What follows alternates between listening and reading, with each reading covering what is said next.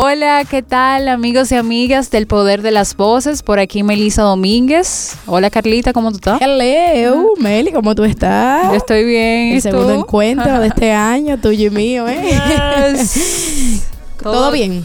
Excelente, gracias a Dios. ¿Y tú? Súper bien, con muchísimas noticias, pero sabemos que el mundo va encaminándose y el mundo va tomando todo, va tomando sentido y sabemos que todo obra para bien. Y aquí estamos súper contentos porque sabemos que con este espacio, el poder de las voces, le llevamos un poquito de paz, un poquito de conocimiento, un poquito de educación y sobre todo un poquito de amor a todo el pueblo dominicano y también mundial, ¿verdad? Claro. en el día de hoy tenemos a una invitada muy especial y lo que vamos a tratar es un tema un poco diferente Realmente es algo para mí totalmente nuevo porque vamos a hablar sobre catas de vino, los tipos de vinos, entre otros. Carlos, yo quiero que tú le introduzcas a, Claro, es un honor de verdad para mí presentar. Ella es, eh, bueno, colega porque es mercadóloga de profesión y tiene un máster en dirección comercial, tiene bastante experiencia en lo que es servicio al cliente, pero en el día de hoy vamos a hablar de lo que más le entusiasma a ella, que es el mundo de los vinos y todo el mundo de la enología. Ella es la creadora del espacio de All Wine Talks y tenemos por aquí a nada más y nada menos que la experta Olga Fernández. Hello. Hola. ¿Cómo estás, Olga? Creo que te voy a llevar a para que me introduzcas de esta forma. Hola, Olga, ¿cómo estás? Hola, excelente. Muy bien. Viendo la buena vibra, la verdad que ustedes cómo transmiten hablando. Ay, gracias. me encanta. gracias, pues, gracias. Bienvenida a este espacio y de verdad un placer tenerte por aquí. No, muchas gracias a ustedes por invitarme, la verdad. Un honor la verdad, compartir este espacio con ustedes. Gracias a ti. Olga, ya para entrar en materia, cuéntanos un poco cuándo surge tu pasión por realizar catas, los talleres de vinos que realiza. Cuéntanos de eso un poquito. Ok, bueno, mira, la pasión por el producto en general de bebidas alcohólicas inicia yo estando en la universidad, elaborando proyectos en, base en torno a esto. Okay. Y a la fabricación y producción posible de estos en nuestro país. Ya a partir de aquí, pues eh, me empiezo a investigar en, las, en la industria y pues me inserto en lo que hoy en día es la enoteca, que pertenece a Casa Brugal. Y pues aquí paso cuatro años trabajando. Luego de estos cuatro años decido retirarme para para otra industria, ya aprender otros, otros conocimientos ya dentro de la finanza y del seguro. Y pues eh, empieza a hacerme, hacerme, falta. Y mientras me hace falta, empiezo a estudiar yo sola, me autocertifico, tomo talleres, asisto a catas, que es lo más importante. Qué chulo. se aprende más en experiencia, de claro. y, con, y, y probando nuevas cosas. Hasta un día que me llegué a sentir un poco incómoda porque la mayoría de estas actividades eran con hombres. Entonces, o yo era la única chica, o como multitud éramos dos. Entonces, ya a partir de aquí yo dije, no, aquí hay una situación. Está extraño porque si comparto con mis amigas, si les gusta el vino, les encanta, lo consumen, pero no asisten a ese tipo de actividades. E incluso se ponen tímidas cuando las invitaba. Ok.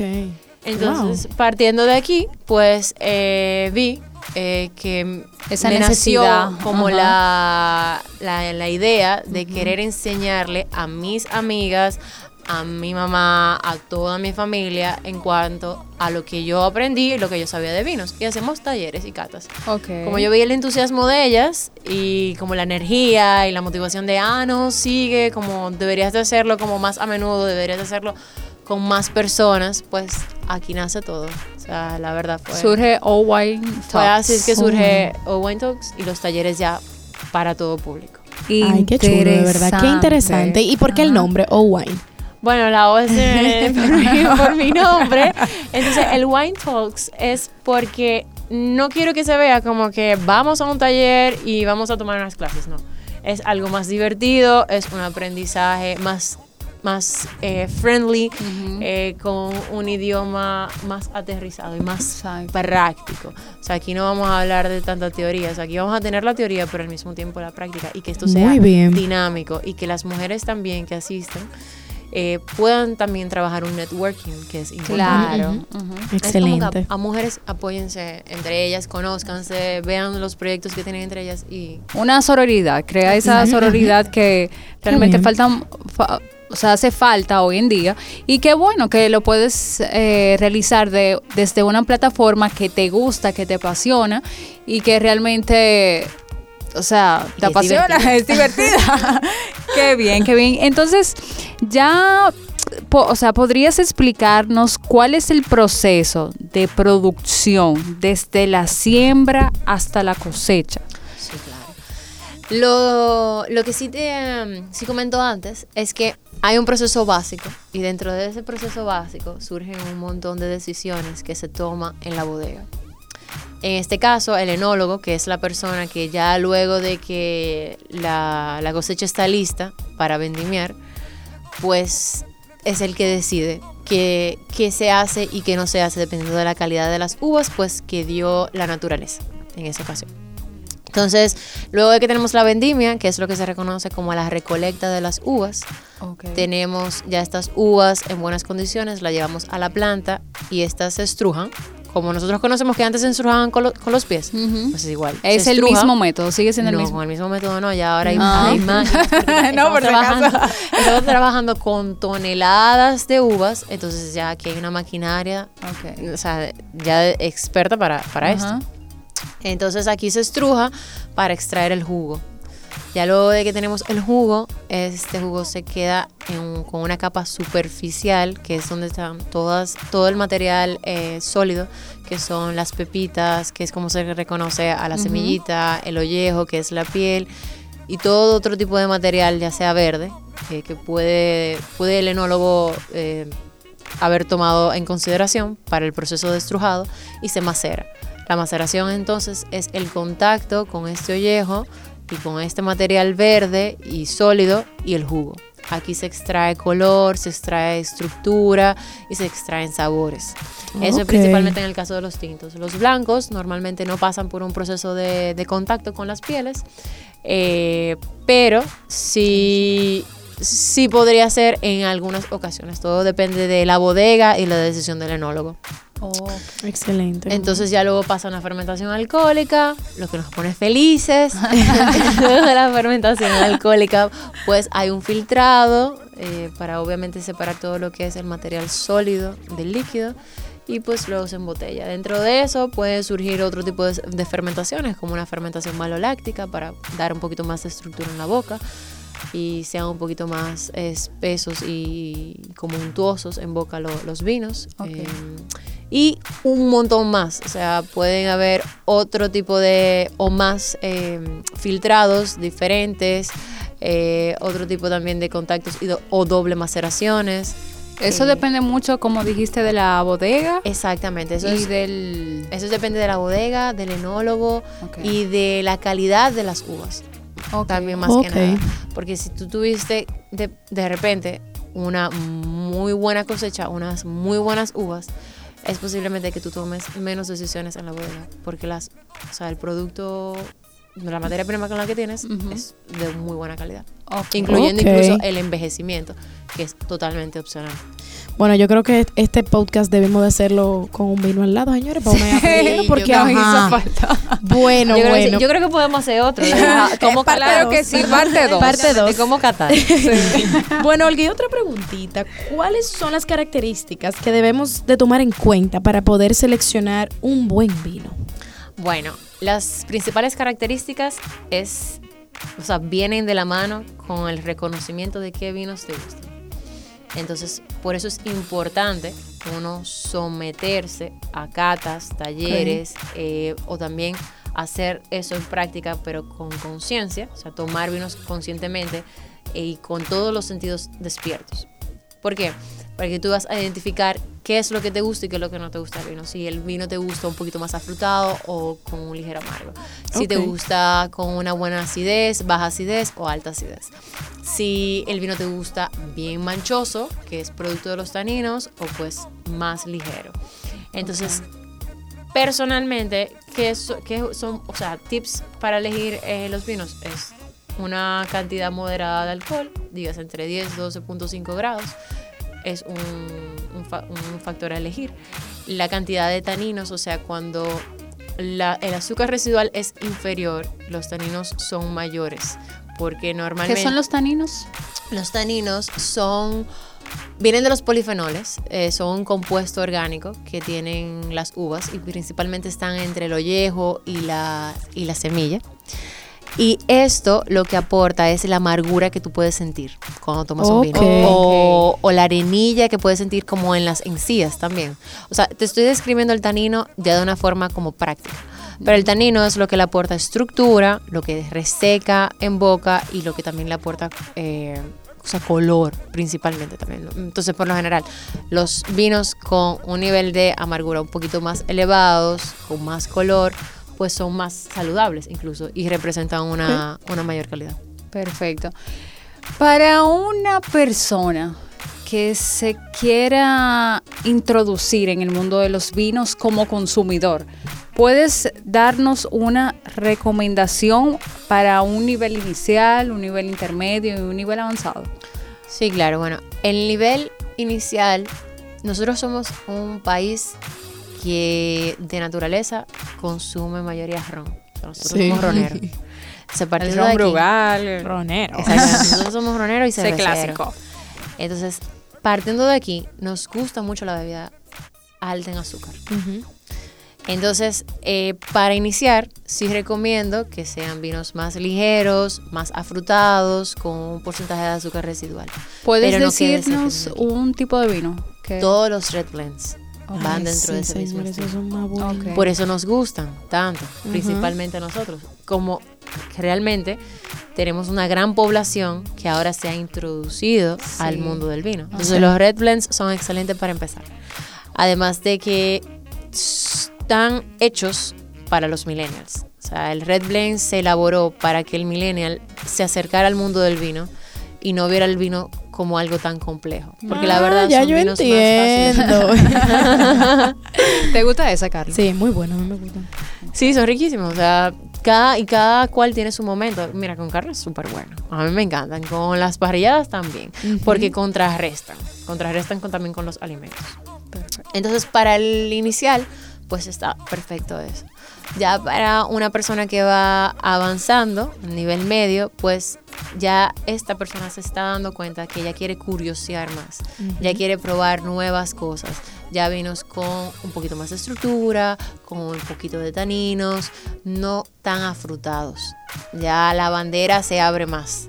El, vino blanco es o sea, lo pregunto porque realmente yo no, no consumo alcohol, pero el vino blanco tiende a ser más fuerte que el rojo. que el tinto, perdón. bueno, tenemos que describir qué es para ti fuerte, para yo entenderte.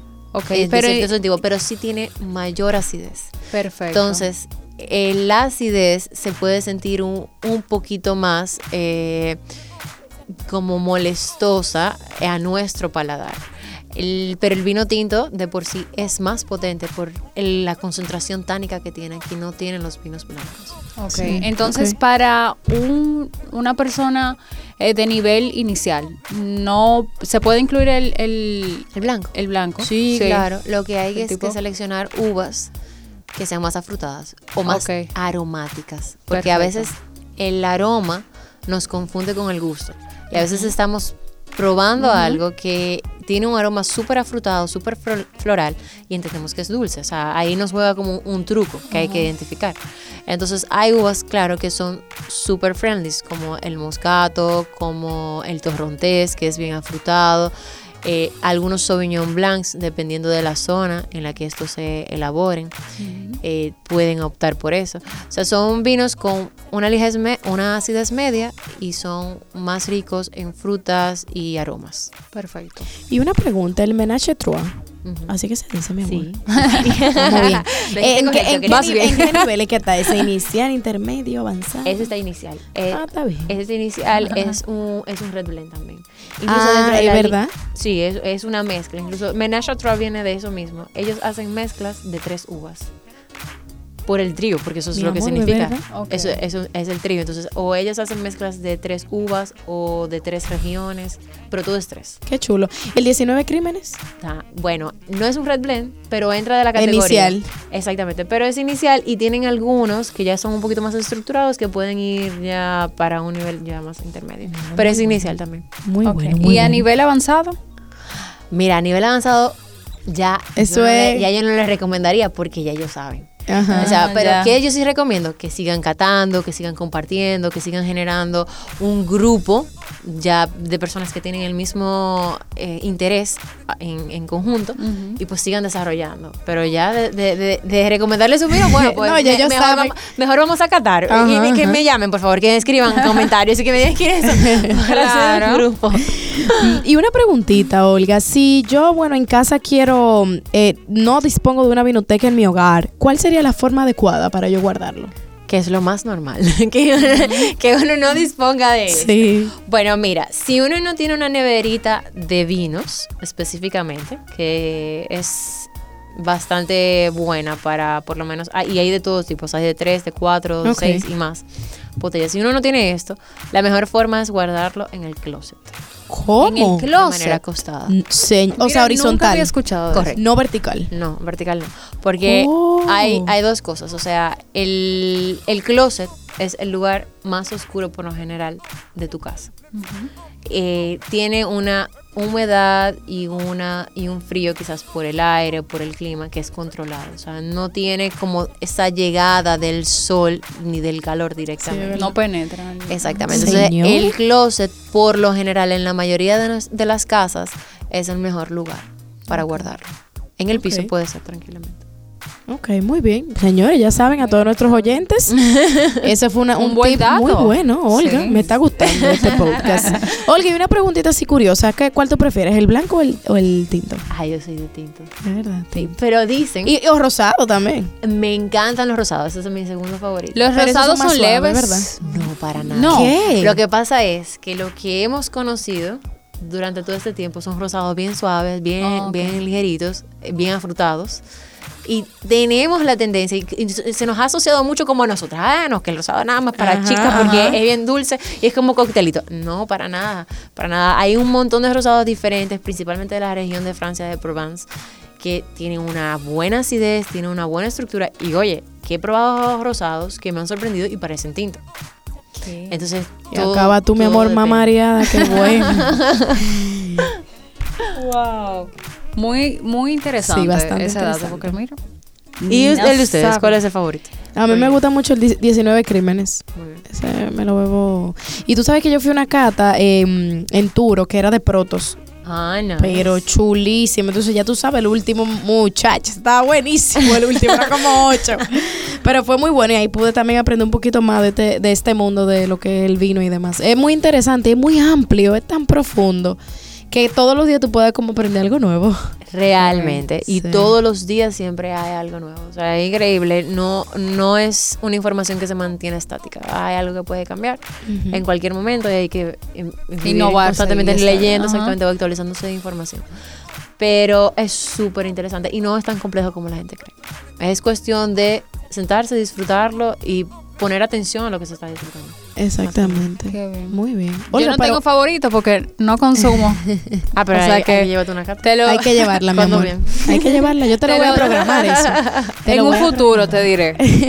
Olga, pero háblanos un poquito ya de tu servicio. O sea, ¿qué servicios das? ¿Qué servicios tienes? ¿Dónde te pueden seguir las personas y enterarse de lo que brindas al público? Ok, bueno. Yo tengo una página en Instagram, un perfil, se llama, es O Wine Talks. El perfil se trata de educar, porque publico material para informar a, los seguidores y al mismo tiempo ahí publico cuándo son las catas. Los talleres por, lo general son uno o dos al mes. Ok. Y también se hacen talleres privados. normalmente a, partir de 10 personas en adelante, porque ya es un grupo que, es suficientemente bueno para, la cantidad de vinos que van a tomar. Entonces, por esa vía se pueden enterar, pueden hacer un montón de preguntas, pueden hacer consultas en realidad y, pues leer eh, sobre varios temas de, la, de, los cuales siempre se tiene alguna duda. Datos curiosos. De... Exactamente, mitos y verdades normalmente se hablando, Hablando de mitos y verdades, dinos un mito y una verdad en cuanto a esta, este tema. El, el tapón de rosca, un mito totalmente falso. Dicen que, es mejor con corcho, que eviten que los vinos de, de taparrosca son de mala calidad. Para nada. Falso. para, para nada, todo falso. Lo que pasa es que hubo un buen momento, y actualmente todavía sí, sí existe la situación, de que el árbol de donde se extrae el corcho, que es el alcornoque, pues se vio un momento eh, sobre, sobre, o sea, sobreusado entonces estaba como un poco en extinción. Entonces, eh, para hacer un trabajo a favor del ambiente, muchas compañías y productoras de vinos dejaron de usar el corcho y empezaron a usar lo que es el taparrosca. Pero ¿qué pasa?